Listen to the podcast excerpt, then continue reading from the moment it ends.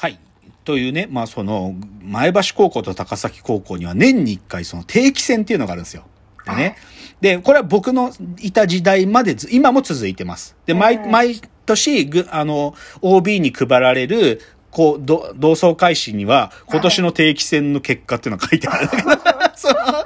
で、いろんな競技、生徒たちは部活に所属してるやつは部活の競技出るし、部活じゃない競技、一般競技とか綱引きとか玉入れとか、いろいろな駅伝とかって、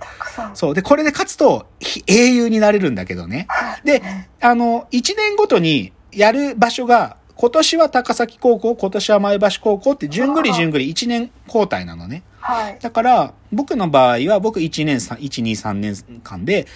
えっ、と、高崎高校で1年目、で、2年生の時前橋高校で、3年生の時高崎高校みたいな、そういう感じなんですよ。でね、これマジ伝統ある戦いだから、はいでね、まあ、前橋高校、高崎高校って、まあそういう伝統校だから、応援団がいるのよ。応援団が。で、定期戦の時、応援団はね、どうするかっていうとね、はい。前橋高校と高崎高校、多分ね、50キロぐらい離れてるんだよ、距離で言うと。なんだけど、その距離を夜ね、その応援団だけは夜中にその各校出発するんですよ。だから今年は高崎高校でやるぞっつったら、前橋高校の応援団が腕を組んで、下駄を履いて、一歩ずつゆっくり 高崎高校に歩いていくんですよ。はあ。夜出発して。それで、そのはい、決戦当日の朝と到着するんだけど、その学校の前。そうすると敵校の応援団が門の前でこうやって腕組んで待ってて、こう待ってて、で、カランカランつって下駄で歩いてきて、その応援団長が、今年は絶対に勝つ！みたいなガンの飛ばし合いをするんだ。だー、だからね、歩くんですか？わかんない。これ謎。これ伝統なの。なぜか応援団だけは前日の夜中に出発して夜通し歩くっていうのが伝統なの。はあでさ、これ、ね、どっちかっていうとね、応援団長の器量が問われる、あの、戦いでもあって、要は、定期戦の時はもう学校が一体になるんだけど、それのある意味指揮を取るのは応援団長なのよ。だから、劇を飛ばすんだけど、試合の直前とか、あの今日から始まるぞっていう、ここから始まるぞってところで。で、そこで、いい応援団長がね、いい演説っていうか、いいスピーチをするんだよ。で、うあおーって盛り上がるわけ。で、ぶっちゃけ僕らの世代の時は、高崎高校の方はめちゃくちゃ応援団長がクレバーで、すごいかっこいい劇飛ばしてるんだけど、前橋高校の応援団長バカで、なんかもつぞみたいな、なんか、うん今年は絶対勝つぞみたいな、すっげえバカなことしか言ってないから、すごい萎えるんだけど、でもね、これ本当に、なんつうの、もう、ある意味、なんかこう、普段はそんなさ、ライバル心とかあんまないんだけど、この試合の時だけすごい向き出るから、なんか、で、すごい、今年は両両校接戦だ、みたいな時、最終種目とか、たまたまね、何が最終種目ってか決まってないんだけど、単純にスケジュールこなす関係で、これが今年の最終種目だ、みたいなのになっちゃうのがあるんだけど、はい。で、た、例えば僕が3年生の時とかね、テニス部のね、はい。テテニスが最終種目、テニス部でで、しかも1年生の試合が最終種目があって、そうするとテニスコートの周りに、両校の子供、生徒がぐわー集まって、異常な応援なのよ。なんか、ある意味、ウィンブルドンよりも歓声すごいんだよ。いけやれーっつって、いけやれーその、もう一年生ビビりまくって、もうこんなプレッシャーの中で試合したことない。いけやれつって、もうすごいのよ。だから、すごいよ。で、僕はね、あのーこれはね、基本駅伝とか僕よく出るから、で、駅伝でさ、僕最終走者でアンカーで。まあ、えーいい勝つとさ、もう、これも同じでゴールのとことか両校のせて、ブワーいるから、ゴールする。うわーって盛り上がって、もうなんか、なんかそんな興奮ちょっと高校の時から味わってないよ、もう。うん異常な高揚感。うん。っていうのが、まあ、前高、高高の定期戦っていうのがあるんですよ。はいもう伝統の。ね、あと高校の話ちょっとするとね、だから僕、でも、前橋高校ってまあ、やっぱり進学校だから、まあ基本はみんな受験するし、べ勉強一生懸命やる学校なんですよ。なんだけど、意外や意外、高校野球が、あの、意外に結構勝ち上がるのね。で、僕は例えば1年生の時とかは、あの、夏のこう、あの、群馬県予選の決勝まで行って、あとちょっとで甲子園行けたし、あと、その、今まで甲子園の歴史の中で、完全試合その、誰もランナーを出さないで27人だけで抑えるっていうことをやった人って、群馬県のま前橋高校の、あの、松本実ってピッチャーがいたんだけど、はい。その人しか高校し、甲子園の歴史で完全試合ってやったことないのね。えっていうのがあって、で、しかも僕、それは、松本実は、僕らが現役の時の野球部の監督だったんだけど、だか、ら、そう、だからそういう、ちょっと高校、甲子園でもレジェンドの選手だった人が監督やってるから、つんで高校野球も結構頑張る。ではい、僕が現役の時は甲子園出れなかったんだけど、僕がね、卒業して、大学2年生の時の春の、あの、選抜高校野球、甲子園出れたのよ。で、それで、さ、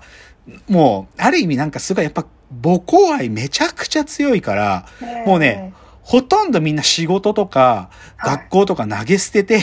あ OB たちが異常な数集まるの。もうね、アルプススタンドに収まんないんだよ、なんか。ーそ、の、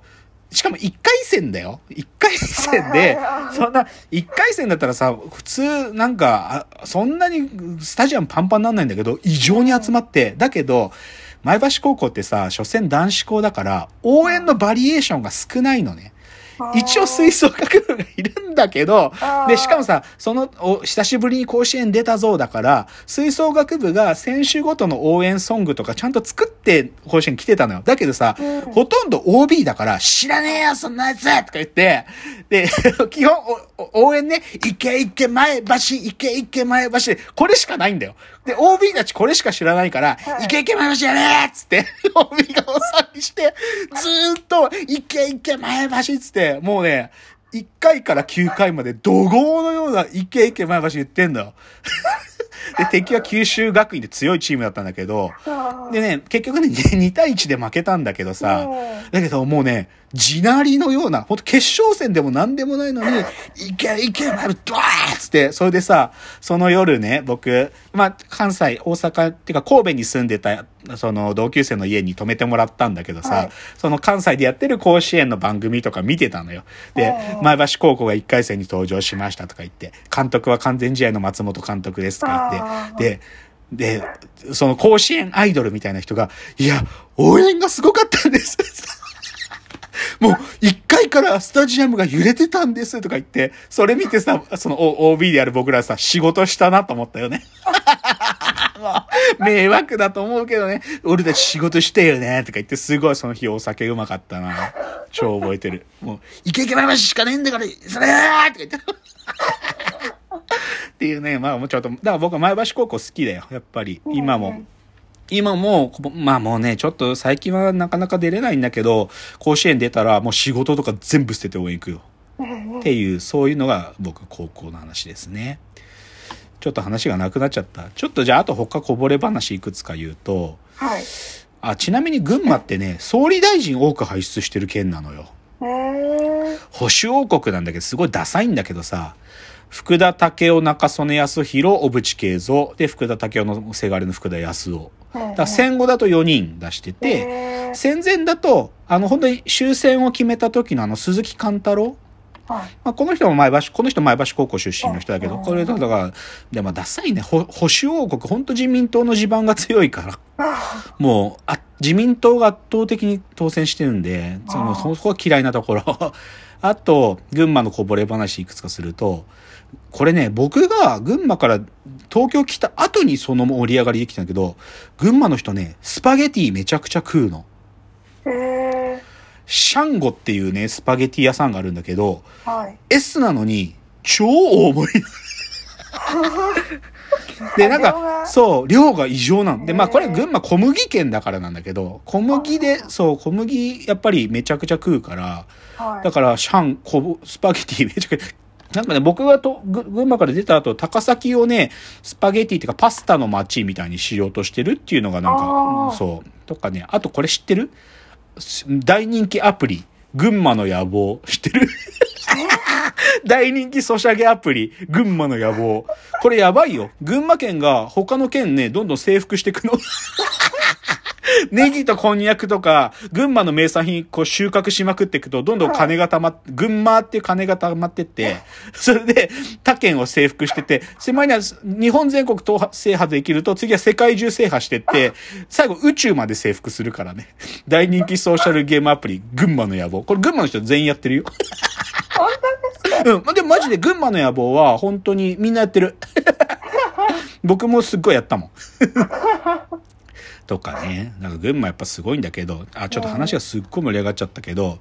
じゃあね、ここからは、ちょっと、群馬の有名人の話をしたい。はい。で、群馬ってさ、やっぱり、まあ、さっきの、お前をまだ群馬を知らないって、あのーあれ漫画、もともと漫画だけど、その後ドラマ作られて、いや日本テレビでやってたんだよ。ドラマ作られたり、映画も撮られたりとか、あと、その、漫画のやつのアニメも作られたのね。これ、あの、ギャオとかでやってたんだけど、でさ、なんかやっぱ群馬の人変な郷土愛あるからさ、エンドロールで、その、それぞれ群馬県の出身の人とかだと、その文字が光るようになってんだよ。何この演出って感じだけど、なんかビューって出てきて、ピカピカピカッつって。アニメ版だと光るんですアニメ、アニメの、そう、最後のエンドロールだと、スタッフとキャストの群馬出身の人がピカピカピカって光る。そう。とか、お前はまだ群馬を知らないとかだと、群馬出身の人とかがキャスティでいて、例えば、